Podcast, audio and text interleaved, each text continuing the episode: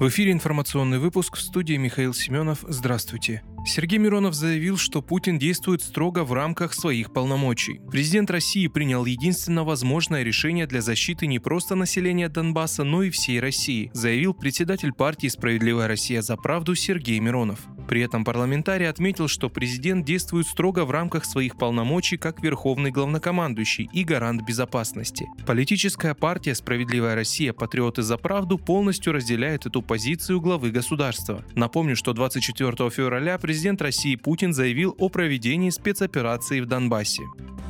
РЖД ведут дополнительные поезда с юга России из-за остановки полетов. На фоне приостановки полетов на юг России РЖД заявили, что ведут работу по назначению дополнительных поездов из Адлера, Анапы, Новороссийска, Сочи и других городов региона. Компания зафиксирует стоимость билетов. Ранее сообщалось, что Крымская железная дорога продолжает работать в штатном режиме. Поезда идут по расписанию, в том числе по Крымскому мосту. Российские банки сообщают о повышенном спросе населения на иностранную валюту. Банки «Русские стандарты» открытия наблюдают наблюдает повышенный спрос населения на валютообменные операции, сообщили ТАСС в пресс-службах кредитных организаций. В Тинькофф банке заявили, что вырос спрос на снятие иностранной валюты.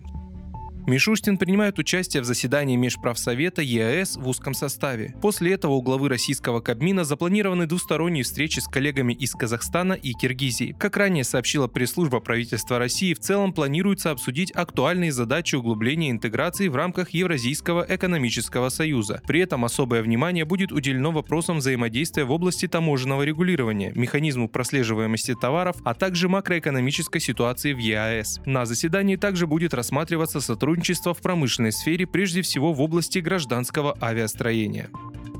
ЦИАН ожидают временного роста доли квартир с валютным прайсом на фоне ослабления рубля. По словам эксперта ЦИАН, аналитики Виктории Кирюхиной, доля квартир и апартаментов на вторичном рынке, экспонирующихся в долларах, составляет в Москве порядка 3,9%. Это незначительно выше, чем неделю назад и сопоставимо с показателями месяц назад. Она уточнила, что средняя стоимость квадратного метра по всем классам с прайсом в рублях 454 тысячи рублей. При этом в долларах экспонируются самые дорогие и эксклюзивные объекты объекты со средней ценой квадратного метра в 1 миллион 150 тысяч рублей.